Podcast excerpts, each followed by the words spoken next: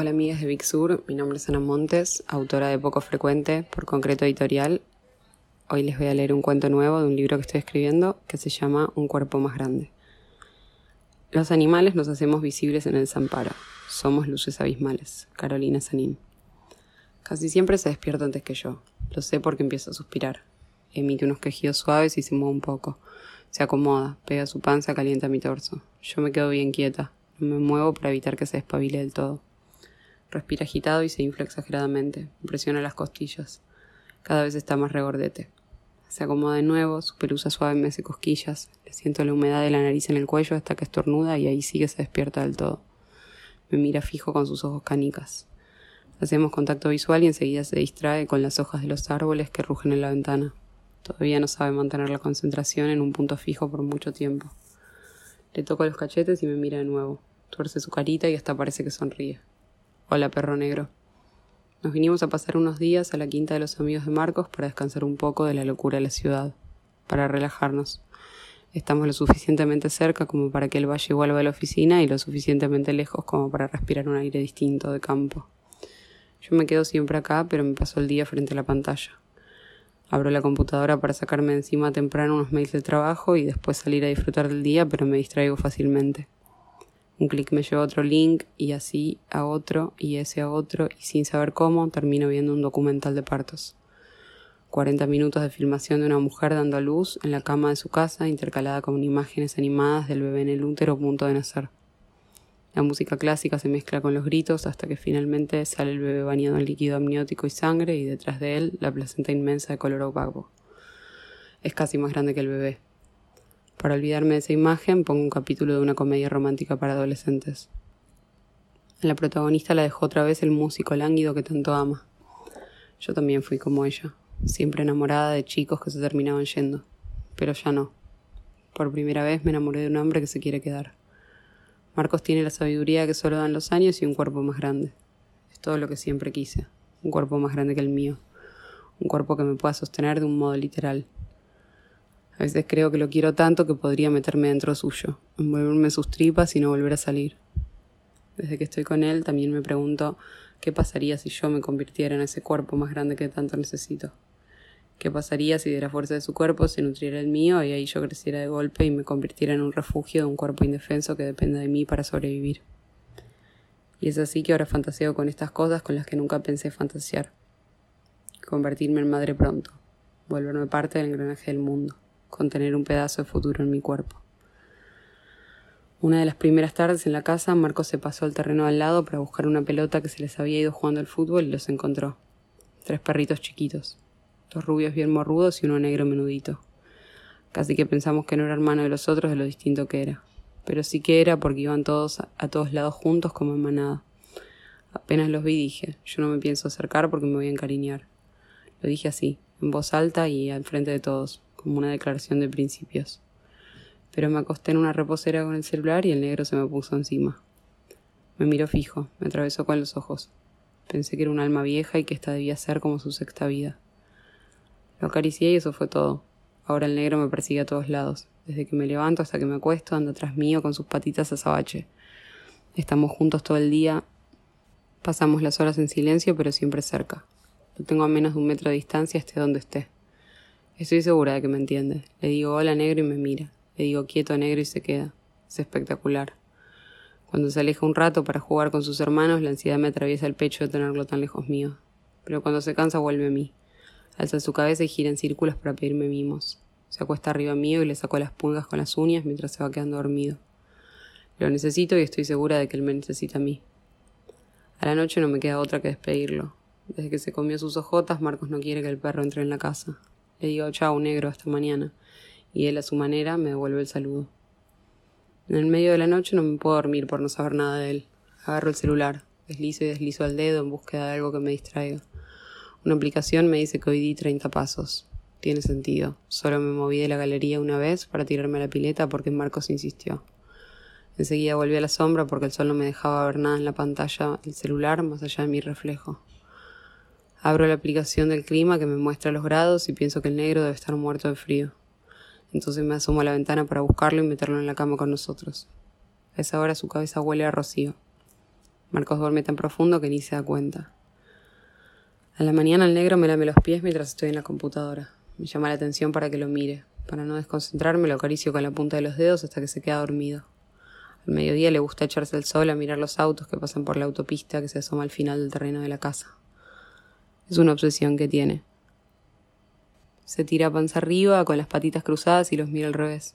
Se queda un rato largo siguiendo con la cabeza el movimiento de los autos hasta que desaparecen. Los ratos que está ahí tumbado aprovecho para resolver necesidades básicas como bañarme o comer algo. El resto del tiempo estoy atenta a él. Quiero saber dónde está. Ver si alguien más le dio de comer, si sigue durmiendo en la galería o si está esperándome con hambre y sed. A veces me pregunto en qué ocupaba mi tiempo antes de su llegada. Desde que nos conocemos con Marcos estamos siempre juntos. Es una manía que tenemos, una costumbre mamífera. Hagamos lo que hagamos, mejor si podemos hacerlo estando los dos en el mismo lugar. También nos peleamos. Hoy venimos discutiendo desde la mañana por cosas tan tontas que ya ni puedo recordarlas. Nos subimos al auto para estar un rato solos. Dice que lo mejor para aclarar los pensamientos es estar al volante y yo pienso que acá a mí los pensamientos se me atrofian, porque él maneja demasiado nervioso y el aire que entra por la ventana no me alcanza para nada. Dice algo sobre lo desordenada que soy con la casa y después algo más sobre cómo estoy todo el día como un zombie con el celular. Dice que no charlo con sus amigos. Yo le digo que no me gusta jugar al fútbol, que no sé qué espera que haga y después de eso nos quedamos en completo silencio hasta que frenamos el auto para comprar. Leo en internet que una placenta puede pesar hasta un kilo y pienso en lo raro que es que el órgano de pasarle los nutrientes y hormonas de la madre al bebé termine siendo desecho, un pedazo de carne podrida en la basura. Leo que algunas mujeres la guardan de pedazos en el freezer y que después ponen en la licuadora para ser batidos y que vuelven a meter esos nutrientes dentro suyo. Encuentro recetas para combinar con frutas y verduras que potencian sus efectos beneficiosos. No sé cómo llega esta información. Los días que Marco se va a la oficina paso tantas horas enfrente de la computadora que me olvido de que estoy acá. Todo el verde que me rodea se vuelve una escenografía de cartón, un paisaje absurdo que no logro evitar. El día va cambiando de color hasta que el brillo de la computadora se vuelve más fuerte y me hace notar que ya se hizo del todo de noche. Y entonces lo veo en negro. Aparece bajo el reflector del patio. Lo veo correr con sus hermanos a lo lejos, más allá de la pileta. Sus hermanos juegan entre ellos, se tiran uno a uno encima del otro, pero el negro no. El negro se persigue la cola. Y de golpe, como si supiera que lo estoy observando, me mira. Me mira fijo con uno de sus ojos joyita negra y corre hacia mí con la velocidad que solo tienen las cosas que están realmente vivas. A la mamá del negro no la encontramos nunca. Teníamos la esperanza de que estuviera en el terreno al lado, así que una tarde hicimos una expedición. Recorrimos los pastizales abandonados y encontramos de todo. Una serpiente, una caja de CDs viejos, botellas de cerveza y bolsas de material de construcción. Nos llevamos una para tapar un hueco que hay en la casa. Lo que en la ciudad es basura, en el campo es un tesoro. Pero de la perra ni rastros, no estaba por ningún lado. Marcos dijo que no podía ser que una madre dejara a sus perritos tan chiquitos solos, que era raro porque para ellas es instinto cuidarlos, que seguro la pisó un auto y por eso no pudo volver. Enseguida me acordé de la perra de mi vecina de la infancia, los padres la habían comprado para hacer plata. Era de una raza de perros alemanes de, pelo gris y ojos azules. La primera vez que la pariaron se le murieron todos los cachorros. No les daba la teta. Parece que no les salía la leche y como nadie se dio cuenta se murieron de hambre. La segunda vez nacieron seis cachorros preciosos. Esta vez sí que crecían gorditos porque les daban fórmula en mamadera. Hasta que una mañana mi vecina abrió el corral y la perra se había comido a los perritos uno a uno. Solo pudieron salvar a los dos que todavía no había logrado agarrar. El padre sacrificó a la perra ese mismo día. Le pegó un tiro y después de la pena que tuvieron no vendieron a los huérfanos y se los quedaron en la casa. Después de varios días azules todo se cubrió de nubarrones metálicos en cuestión de segundos. Por primera vez noté el cielo, me puse a mirarlo. La luz bajó de golpe y el negro y los hermanos que corrían en el parque vinieron a resguardarse en la galería. El negro se me pegó a las piernas. Le sentí el miedo y ahí supe que se venía una tormenta grande. Marco fue a buscar leña para prender la salamandra. En la cocina los otros organizaron las provisiones. Todos se preparaban para recluirse, para pasar adentro lo que hubiera que pasar. Lo metí al negro conmigo en la habitación y menos mal que me acordé de cargar la computadora y el celular porque enseguida se cortó la luz. Nos quedamos oscuras y sin el poco wifi que tenía la casa. Prendo los datos móviles y voy de red social en red social, pero el ruido de los truenos me inquieta y los árboles se mueven tanto que parecen estar a punto de caerse encima nuestro. El negro se hace un bollo arriba mío. Baja las orejas y no cierra los ojos. Sabe que corremos peligro. Me cruzo con un posteo de Facebook del hijo de un embajador que no sé por qué es mi amigo en esta red social. Cuenta que su perro, el perro del embajador, le estalló la vejiga por estar tan bien adestrado. Parece que no lo dejaron por cinco días en su casa mientras salían de viaje y como le habían enseñado a no hacerse pisa dentro de la casa por nada en el mundo, se aguantó y se aguantó las ganas hasta que no aguantó más y cayó muerto ahí mismo. La historia me impresiona tanto que me largo a llorar. El negro me lame las lágrimas con determinación, como si con su lengua pudiera sacarme la tristeza de adentro. En medio de todo eso, la tormenta avanza y Marcos y yo discutimos tan fuerte que me dan ganas de irme de la casa para no volver más. irme a nuestro departamento y llevarme al negro conmigo, aunque a él no le guste nada la idea de un perro en la ciudad. Me grita cosas que no recuerdo. Yo le contesto otras que recuerdo menos todavía. La pelea se me mezcla en la cabeza con diapositivas de internet.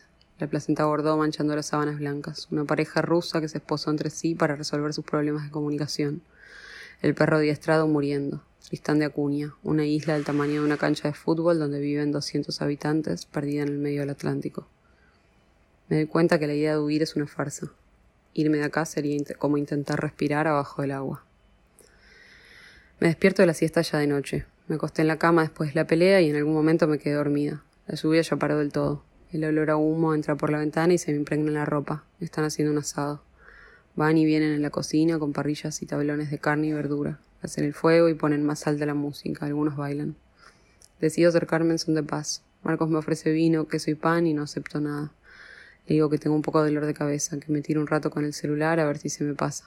Me mira con ternura. Sabe bien que siempre me duele la cabeza después de haber llorado mucho. Me besa la frente y me deja ir. Ya instalada en la reposera, pienso que esta distancia con él es perfecta. Puedo taparlo de mi campo visual con la palma de la mano, y puedo llegar corriendo hacia él en menos de un minuto de ser necesario. El negro y los hermanos juegan en la parrilla, están atentos, no se alejan mucho de la mesa por si se cae algo de comida. Me pongo con el celular, pero enseguida me distraigo porque más allá suben la voz. Se pusieron a jugar un partido de truco. Nunca supe jugar y ni quise aprender, y eso a Marcos le molesta, que ni quiera aprender.